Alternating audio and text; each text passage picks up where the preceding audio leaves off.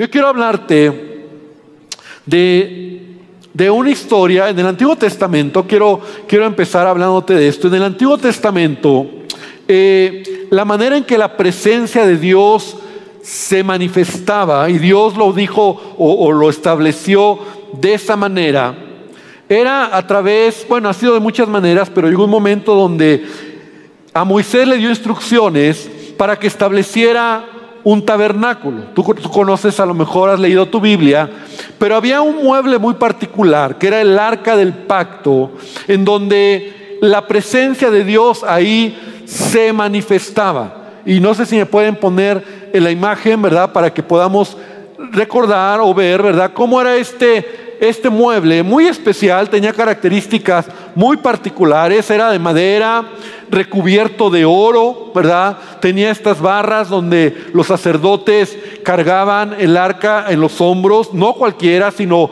ciertos eh, eh, de la tribu de Leví, ¿verdad? Pero cierta familia eran los responsables de, llevar en sus hombros, porque aquí eh, Dios quería que su presencia desde, desde, desde el arca, ¿verdad? Se manifestara. Esta arca estaba siempre en el lugar que se le llamaba el lugar santísimo.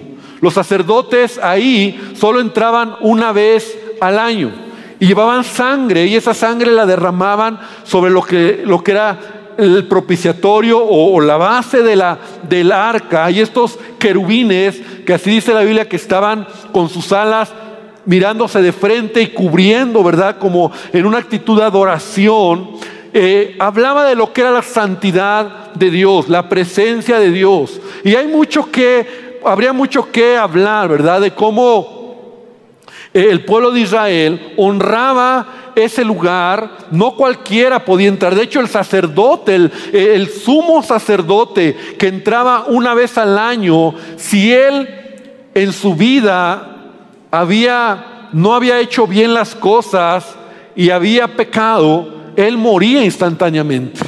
O sea, eh, la santidad, la, la presencia de Dios era tan especial que esta arca, de hecho, casi nadie la veía. Sabían que estaba en el lugar santísimo. Nadie podía entrar. Solamente el sumo sacerdote, una vez al año, llevaba la sangre, la derramaba. Y si él salía vivo, entonces eso hablaba de que Dios había aceptado o había perdonado al pueblo, ¿verdad? Y era todo un, todo un rito lo que se hacía. La Biblia dice que en una ocasión el pueblo de Israel fue atacado por los filisteos y perdieron el arca. O sea, los filisteos llegaron y arrasaron con Israel y perdieron el arca y se llevaron el arca del pacto. Los filisteos creyendo que en, e, este mueble, ¿verdad? Era como, bueno, era de oro y aparte era lo más sagrado de Israel. Pero la Biblia nos dice que después de estar ahí en el territorio filisteo por siete meses, eh, hubo estragos, ¿verdad? Eh, la misma presencia de Dios eh, porque pusieron los filisteos el arca donde estaban todos sus ídolos, sus dioses, como un objeto más de adoración. Y entonces la Biblia nos dice que los ídolos de los filisteos eh, se caían, se derrumbaban, ¿verdad? Hablando esto de lo que era la santidad de Dios. Finalmente, después de siete meses, los filisteos regresaron el arca. Regresaron el arca, ya no querían saber nada. Entonces, cuando el pueblo de Israel ve que viene el arca, ellos se alegran, pero, pero estaban desorganizados, estaban mal. Es en los tiempos donde Samuel se levanta como, como profeta. Y la Biblia dice en 1 Samuel capítulo 7, versículo 1 y versículo 2, y quiero leer estos dos versículos porque es muy importante. Dice que entonces vinieron los de Kiriat Jearim y llevaron el arca de Jehová y la pusieron en casa de Abinadab. Repite conmigo, Abinadab. En casa de Abinadab, situada en el collado, y santificaron a Eleazar, su hijo, para que guardase el arca de Jehová, porque como te platico, era algo muy sagrado, muy especial. Entonces dice, desde el día que llegó el arca a Kiriat Jearim, pasaron muchos días, 20 años, y toda la casa de Israel lamentaba en pos de Jehová. O sea, el arca estuvo en casa de Abinadab, ¿cuánto tiempo? 20 años. Algunos historiadores dicen que fue más de 20 años, porque históricamente hablando, ¿verdad? Así viendo el panorama, Saúl sube al reinado como rey, Estamos hablando de Saúl los miércoles, por cierto, ¿verdad? Pero Saúl sube a, como rey, pasa todo lo que tiene que pasar, muere Saúl, se levanta David como rey. Y una de las primeras cosas que David hace y pregunta es, ¿dónde está el arca de Jehová? Porque ahí está la presencia de Dios. Entonces, le dicen, está en casa de Abinadab hace 20 o 30 años que está allá. Entonces David, en su deseo de establecer en Jerusalén el monte de Sión, ¿verdad? El lugar donde él va a hacer su morada, David, y era un adorador, él dice, yo quiero traer el arca a este lugar, porque aquí voy a establecer la presencia de Dios. Entonces es el rey, tiene todo el poder. Entonces va a casa de, de Abinadab, le dice a Abinadab, ¿tienes el arca? Le aquí está, ya está en aquel rincón. Toman el arca y la sacan. Y la Biblia dice que usaron dos bueyes para remolcar el arca, ¿verdad? Entonces estos, bueyes iban caminando, detrás iba el arca. Y de repente, ¿verdad? Uno de los bueyes tropieza y se va a caer el arca. Y uno de los hijos de Abinadab, que se llamaba Usa, dice que intentó detenerla como instinto, se va a caer la de, y cuando toca el arca, dice la palabra, que, la, presencia de Dios, la ira de Dios vino sobre, sobre Usa y murió en ese momento fulminado. David se saca de onda, ¿no? David ¿y ahora qué? O sea, yo quería hacer algo bueno, pero, pero David no lo está haciendo bien. O sea, David tenía que venir a, la ley, tenía que venir a los libros, tenía que venir, bueno, a los rollos, a los manuscritos, para saber las instrucciones, cómo se llevaba el arca. Porque habían instrucciones. Y el arca se tenía que llevar de cierta manera, los levitas, y, bueno, muchas instrucciones. Pero entonces cuando ya no puede seguir, entonces David dice, ¿qué hago? Y de repente ve a un hombre que se llama Obededón. Y Obededón le dice, Obededón, ¿puedes guardar el arca en tu casa? Porque David no tuvo el valor de llevarla a su casa, ¿verdad? Dijo, ya se murió uno, a lo mejor me muero yo. Entonces Obededón dice la palabra que, que recibió el arca y segundo de Samuel, ahora segundo de Samuel, capítulo 6, versículo 10, dice, de modo que David no quiso traer para sí el arca de Jehová a la ciudad de David. Y, lo, y la hizo llevar a casa de Obededón, Geteo. Y estuvo el arca de Jehová en casa de Obededón, Geteo, tres meses. Y bendijo Jehová a Obededón y a toda su casa. Después de tres meses, le dicen a David, David, Dios ha bendecido enormemente a Obededón Dios le ha prosperado. Dios está con él. Entonces David dice, wow.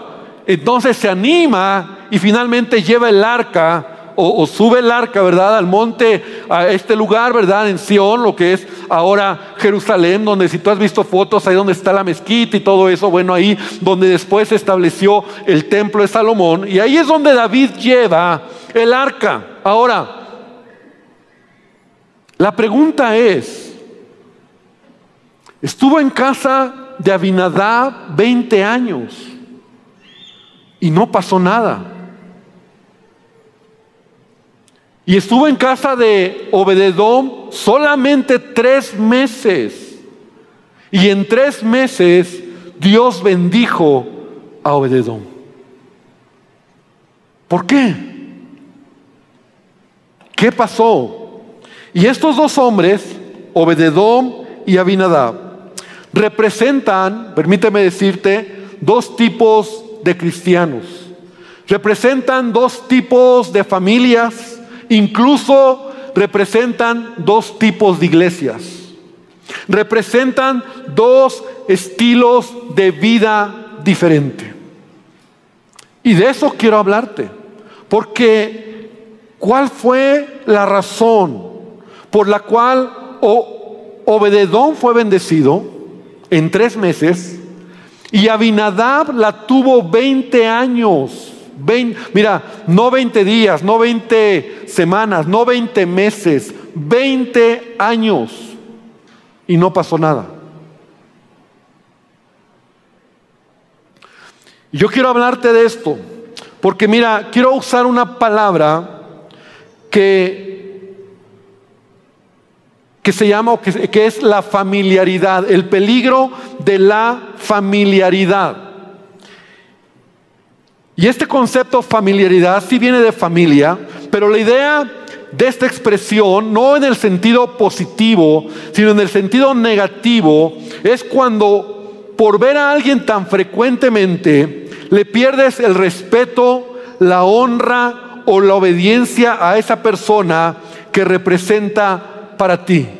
O sea, en el sentido negativo, la familiaridad es cuando somos tan cuates, somos familia, es más, se dice, mm, ya ni siquiera de familia de sangre, ¿no? Sino la familiaridad que tienes con alguien. Entonces, se te hace común esa persona y pierdes detalles. Es decir, la familiaridad es cuando te acostumbras a algo o a alguien y ya no te causa ningún asombro o reverencia o relevancia en tu vida. Y eso es malo. Déjame decirte que eso destruye familias. Ahora, pareciera como que del lado, lado bueno la familiaridad es bueno. Somos familia, la familiaridad, pero en el sentido negativo, y te lo voy a explicar, no, no es sano. La familiaridad como por ejemplo en la relación entre un jefe y un empleado, y resulta que el jefe es el tío y el empleado es el sobrino. Entonces somos familia. Y como somos familia, entonces no veo a, mi tío como jefe, si no es mi tío. Y yo no sé si tú has escuchado o has vivido este tipo de situaciones. La familiaridad te hace perder el respeto. La familiaridad te hace perder estos valores donde, ay, pues es mi tío, pues él me entiende, ¿para qué llego temprano? Es mi tío. Y a veces los problemas en la familia se dan por este tipo de actitudes. Porque son actitudes equivocadas. Déjame decirte que no está bien. Si somos hermanos o si somos familia o si somos cuates, es mi cuate. El jefe es mi cuate y además no hay problema. No, a lo mejor es tu cuate, pero no por eso tú puedes hacer lo que quieres.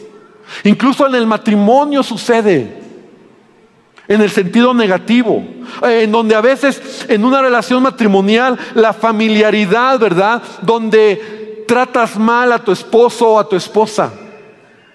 Yo conocí un hombre que con esa familiaridad, ¿no? Y sabes cómo le decía, le decía cucaracha.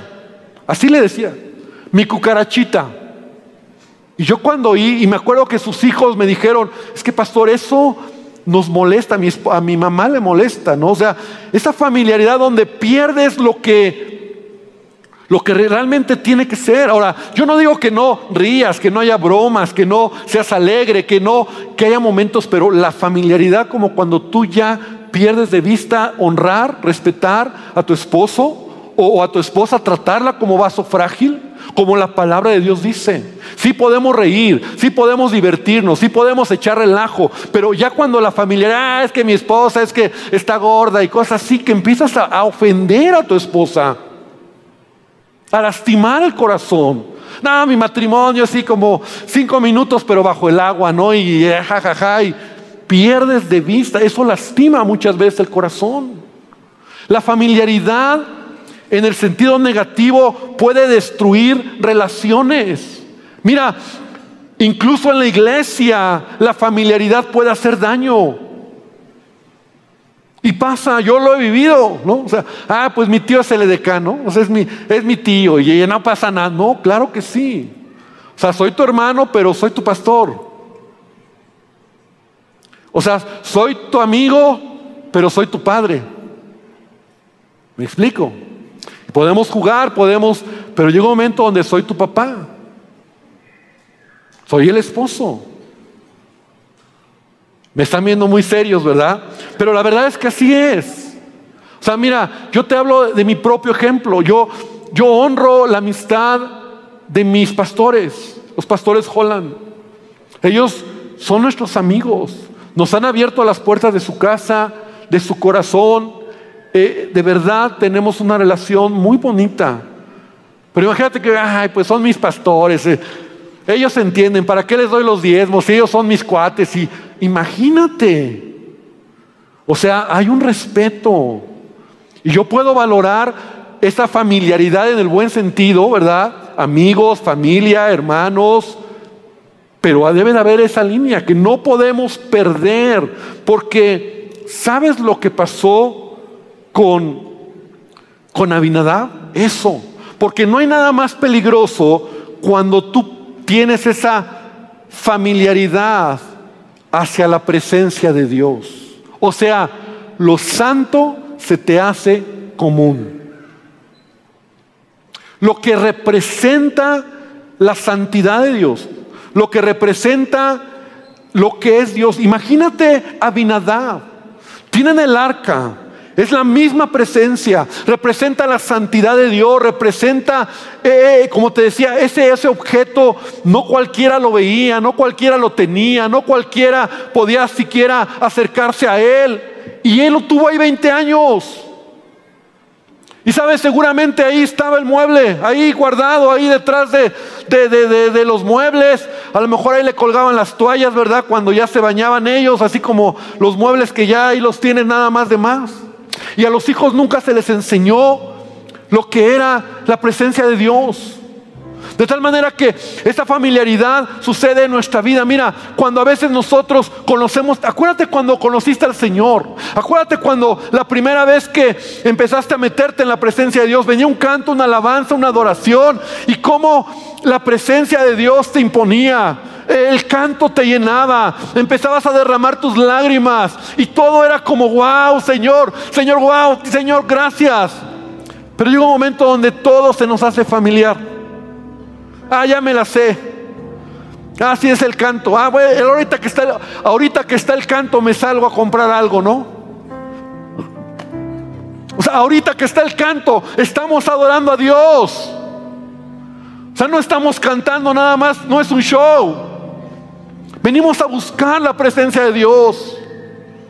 Pero la familiaridad es como esos detalles que perdemos. Esa, esa manera donde a veces se nos hace costumbre lo que debería de ser especial. Al principio cuando leas tu Biblia, la palabra te brincaba, te, te hablaba, te, te, te llamaba, te, te ministraba. Pero llegó un momento donde dices, ah, pues ya me la sé, no, ya me la sé. ¿No te pasa? ¿No te pasa? Hoy es una predicación y ah, ya me la sé. No sé cómo. Ah, ya me sé la historia. Ya, ya tengo familiaridad con el tema. Y te bloqueas. Entonces, la familiaridad nos hace perder la noción del valor. Es decir, cuando estás muy familiarizado con algo, dejas de asignar el valor que le corresponde, lo ignoras. Todo se hace común a tu alrededor y te acostumbras a ello. Mira, primero Samuel 6:7 dice que cuando Usa tocó el arca, dice, y se encendió la ira del Señor contra Usa y Dios lo hirió ahí. La versión de las Américas dice, por su irreverencia. Y ahí murió al arca de Dios, en el, al arca, al lado del arca de Dios. Por su irreverencia. La versión 60 dice por su temeridad. Hay otra versión que dice por su falta de temor a Dios. ¿Por qué? Porque se le hizo algo común. Ahora, rápidamente, ¿qué pasó con Obededom? Obededom no pide tener el arca. Obededom obedece a David en la instrucción de quédate con el arca. Y mira, yo no encuentro nada especial en Obededom, solamente algo puedo ver, porque así lo dice la Biblia. Él era Geteo, así dice Geteo, o sea, era de Gat, de la región de Gat. De Gat, en una, en una región donde habitaban los filisteos. De la región de Gad era la región donde Goliat, este gigante que confrontó a David, era de esa misma región de Gad. Entonces, yo me imagino que Obededón cuando recibe el arca, él se siente honrado, él se siente humillado. Yo creo que él no dice nada la Biblia, pero yo creo que él simplemente le dio gracias a Dios por lo que por lo que estaba en casa. ¿Cuál es la diferencia entonces entre un hombre que tuvo el arca 20 años y otro que la tuvo tres meses? La Biblia no dice nada, pero sí creo que tuvo que ver con la actitud del corazón de cada uno. Iglesia, a veces nos podemos acostumbrar a las cosas. La familiaridad hace daño. La familiaridad en el sentido negativo hablo, ¿verdad? Porque a veces lo, primero, cuando llegas a un... Mira, a mí me ha pasado aquí en la iglesia. Mucha gente llega y, pastor, venimos por primera vez y wow, wow, nos sorprendió y, y queremos venir. Yo les digo, miren, porque siempre es mi respuesta. Miren, sigan viniendo. Y después de tres meses hablamos. Porque yo sé que, que, lo que al principio es wow, con el paso de las semanas, ah, pues ya sé, ya sé cómo es ah, ya como que ya no es lo mismo. Es más, muchos dicen, ah, ya sé a qué horas llegar después de la alabanza. Porque ya se te hace tan familiar aquello que debería de ser de honra. Porque no te, estoy, hablando ya de la familia física, sino de la presencia de Dios. Y Dios ve el corazón. Y por eso bendijo a Obededón. ¿Qué tuvo Obededón diferente a Abinadab? El corazón. Qué grueso, ¿no? 20 años teniendo ahí la presencia de Dios. 20 años y no pasó nada. Es más, hasta se le murió un hijo a, Abinadab. Pero Obededón, tres meses fueron suficientes para valorar lo que era la misma presencia de Dios yo no sé qué hacía él, pero yo estoy seguro que él le daba gracias a Dios. ¿Cuándo fue la última vez que tú o yo, porque, porque lo común se nos hace lo, lo familiar, o sea, la comida es como algo común. Señor, gracias por esta comida. Señor, gracias por, por la vida. Gracias por mis padres. Señor, gracias, Señor. Gracias por esta ropa. Gracias por porque, porque se me hace tan común, pero no es común. Tú me lo das, Dios. Entonces ahora como iglesia estamos entrando a un nuevo, a un nuevo reto de llevar la iglesia o de ser la iglesia en nuestros hogares. Porque tú eres la iglesia. Y yo sé, y por eso estoy dando este mensaje que para muchos será como que, ah, bueno, ahí lo escucho después, ahí lo escucho parado en lo que, en lo que lavo los trastes, ¿no? No, hermano. Yo te quiero invitar que así como cada domingo tú honras a Dios, porque honramos a Dios cuando le venimos a su casa. Ahora, no hay nada más triste que venir a la casa, a su casa, desplazarte, gastar de tus recursos, llegar aquí y andar allá afuera. ¿no? Y yo digo, pues como para qué veniste, ¿no? O como para qué, porque venimos a buscar a Dios. Por eso a mí me encanta, y mira, yo, yo, yo estoy en las tres reuniones. O tú vienes a la tercera. Yo estoy en las tres reuniones. Ahora, yo podría nada más salir a la predicación, ¿no? Estoy cansado, ¿no? O sea, pues nada más como, como si fuera artista, ¿no? Pero sabes, cuando es el tiempo de adorar, yo adoro a Dios. Porque vengo a buscar a Dios. Porque Dios, no quiero que se acabe en mi vida ese, ese fuego. Porque Dios bendice al que tiene un corazón genuino. Por favor, iglesia, por favor, servidores, que no se nos haga familiar nuestra relación con Dios. Pero a veces se nos hace tan común, ah, pues es en el canto, es y perdemos de vista lo que Dios quiere hacer en nuestras vidas. Ahora en casa, yo quiero darte algunas indicaciones o sugerencias. En primer lugar, que tú llames a tu familia para sentarse a adorar a Dios. O sea, prepárate. ¿Dónde vas a escuchar el mensaje? Si es en tu televisión, si es en tu tableta, si es en tu teléfono prepárate. Si es en la primera, en la segunda, en la tercera reunión, prepárate y llama a tus hijos y llama a tu esposo y llama a su familia y juntos vamos a adorar a Dios desde casa. Vamos a oír la palabra. Haz tus notas. O sea, que no se te haga algo común. Estás llevando de una manera diferente la presencia de Dios a tu hogar. Que tu hogar sea ese altar familiar. Que tu hogar sea ese lugar donde la misma presencia de Dios va a llenarte, va a llenar a tu familia, va a bendecirte. Y no lo hagas como algo, ah, pues ahí después lo hago. Al fin, como que estoy de vacaciones, ¿no? Como que bueno, pues no hay iglesia, no hay trabajo, no hay escuelas, pues andamos en la chorcha. Llama a tu familia. Cuando sea la alabanza, adora al Señor. Adora a Dios en tu casa. Te vas a sentir raro, sí, pero eso habla de la falta de adoración en tu hogar. Escucha la palabra, haz tus notas. Es el momento, iglesia, para que tomes tu devocional y lo puedas hacer, te actualices. Hay muchos que a lo mejor van atrasados. Es la oportunidad para que puedas hacer tu devocional. Honra al Señor con lo mejor que tú tienes. Dale al Señor lo mejor de tu tiempo. No, no hay como cualquier cosa.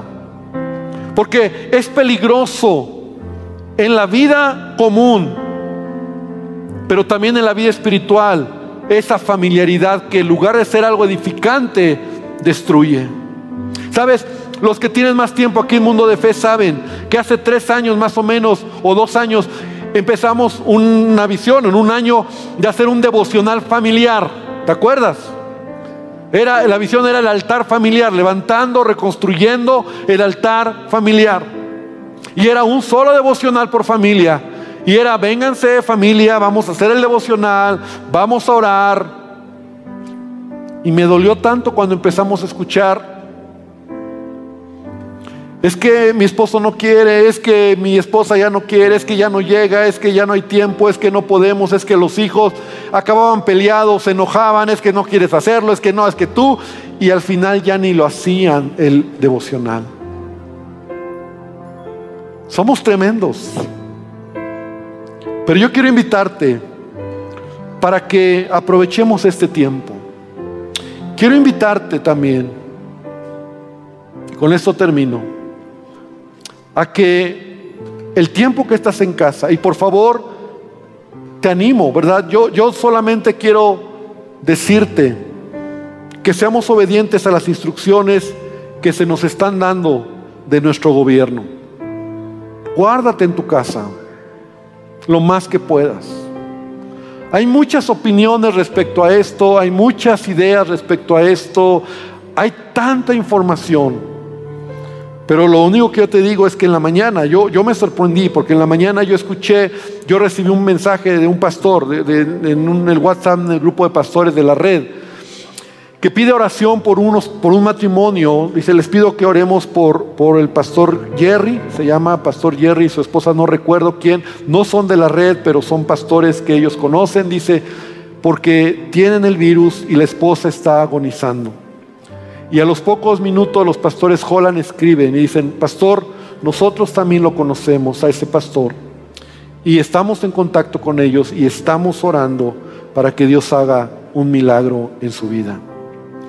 Y estaba en la primera reunión, terminando la primera reunión, estaba ahí en el pasillo platicando con varios hermanos y me eh, topé con un doctor, un hermano que es doctor que está aquí en la clínica 29. No sé cómo salió el tema, pero él me dijo, pastor, tenemos varios pacientes en la clínica 29 infectados. Yo le dije, ¿en serio? Me dijo, sí, pastor. Tenemos varios que están, ¿cómo le llaman? Como en proceso de ver si sí o si no, pero tenemos algunos que ya están infectados. Entonces yo le dije, oye, bro, entonces ya están bien cerquita de aquí, ¿no? La clínica 29. Me dijo, pastor, hay que cuidarse. Pastor, hay que estar cuidándonos. Yo te quiero animar, iglesia, a que seamos obedientes. Yo te quiero animar a que en verdad no lo tomes como juego esto y que tomes tiempo solamente de estar afuera o no haciendo nada. Aprovechemos la oportunidad para buscar a Dios. Qué padre si en este, en este tiempo cada día llamas a tus hijos, llamas a tu familia y levantan el altar familiar y oramos. Y lo que se nos hacía tan familiar, hoy lo vamos a valorar. Lo que se nos hacía tan común, hoy lo vamos a valorar. Lo que era tan X, ¿verdad? Estar en la calle, salir hasta un abrazo, un beso, o comida, o trabajo, o dinero, hoy lo vamos a valorar. Pero sabes, la palabra de Dios esta tarde es, ¿quieres ser como Abinadá o quieres ser como Bededón? Abinadá 20 años y no pasó nada. Obededón tres meses y pasó todo. Dios lo bendijo. ¿De qué dependió? De su corazón. De valorar la presencia, el amor y la gracia de Dios sobre su vida. Y esa es la palabra de Dios para ti, iglesia. Valora, valora la, santidad de Dios, valora la presencia de Dios, valora la palabra de Dios, valora esta oportunidad que hoy tenemos y ya no nos vamos a ver, no sabemos hasta cuándo. Valoremos lo que Dios nos da, porque a veces se nos hace común y se nos hace familiar. Cierra tus ojos y vamos a orar. Y ahí con tus ojos cerrados yo te invito a que le digamos a Dios, Señor, mira, David le decía muchas veces, hay muchos pasajes donde David en los salmos dice, examina mi corazón. Examina mi corazón, porque David pasaba, vaya que sí pasaba momentos difíciles. David a veces no sabía si era él o si era Dios o qué estaba pasando, porque como hombre tenía crisis, tenía problemas. Y constantemente le dice a Dios, examina mi corazón. Dios, examina mi corazón, que tu luz alumbre, que alumbre mi vida. Señor, esta tarde yo te pido que esta palabra sea grabada en nuestros corazones. Señor, ¿cuál diferencia hubo en Abinadab o en Obededom? Si no podemos entender que solamente fue lo que había en sus corazones. No, no, tú no tienes favoritos. Señor, tú no quieres bendecir a uno y a otro no. Padre, todos somos iguales delante de ti. Así lo dice tu palabra, no hay griego, no hay judío, no hay gentil, todos somos iguales, no hay hombre, mujer. Señor, tu gracia es para todos y ahí todos estamos en el mismo nivel. Pero Dios, lo que tú miras siempre será la actitud del corazón. Señor, cuando nuestro corazón, lo santo, lo puro, lo, lo, lo, lo que es tuyo, Señor, se nos hace tan común, podemos perder de vista lo que tú quieres hacer en nuestras vidas. Es por eso que tu palabra muchas veces nos dice, vuelve a tu primer amor. Recuerda de dónde has caído, porque es fácil que nos olvidemos. Y yo te pido esta tarde que bendigas a tu iglesia. Que en esta etapa que vamos a entrar, Señor, de llevar la iglesia a casa, porque somos la iglesia de estar en casa, de estar encerrados o guardados. Señor, de, de, oír nuestras reuniones en línea, de ver nuestro grupo de conexión en línea. Señor, tal vez los miércoles eh, orar, todo lo que vamos a hacer. Padre, que podamos darle el valor correcto, que le demos el tiempo, que te honremos, que levantemos altares familiares. Señor, que esto sea algo que bendiga a tu iglesia, que seamos bendición a los demás. Padre, que podamos ser bendición a la gente que no te conoce. Yo te lo pido en el nombre de Jesús. Yo te ruego que nos levantes, Señor, y que nos haga despertar de la, de la actitud pasiva o de la actitud, Señor, de, de acostumbrarnos a las cosas, de que es lo común, así tiene que ser. Padre, que esto nos mueva un poco para valorar lo que tenemos, para valorar la misma salud, para valorar, Señor, la vida, para valorar la comida, para valorar la familia, para valorar todo lo que tú nos das cada día, Dios. Y perdónanos. Y perdóname, Señor, porque se nos hace tan familiar. Perdóname, Señor, porque nos acostumbramos a ello, Dios. Señor, no queremos ser como Abinadab, que pasen los años y creamos que ahí está la caja guardada y no pasa nada. Señor, que seamos como Obededón. De verdad, sintiéndonos tan honrados de ser tus hijos, Padre. De lo que nos has dado, Dios. De tener tu palabra, que en ella encontramos tanta sabiduría. Señor, que podamos realmente valorar y valorarte a ti y valorar lo que tenemos, Dios. Te pido que tú nos bendigas y te pido que bendigas a tu iglesia. En el nombre de Jesús, Padre, te damos gracias esta tarde. Gracias, Señor. Amén y amén, Señor. Amén, Dios. Dale gracias a nuestro Dios.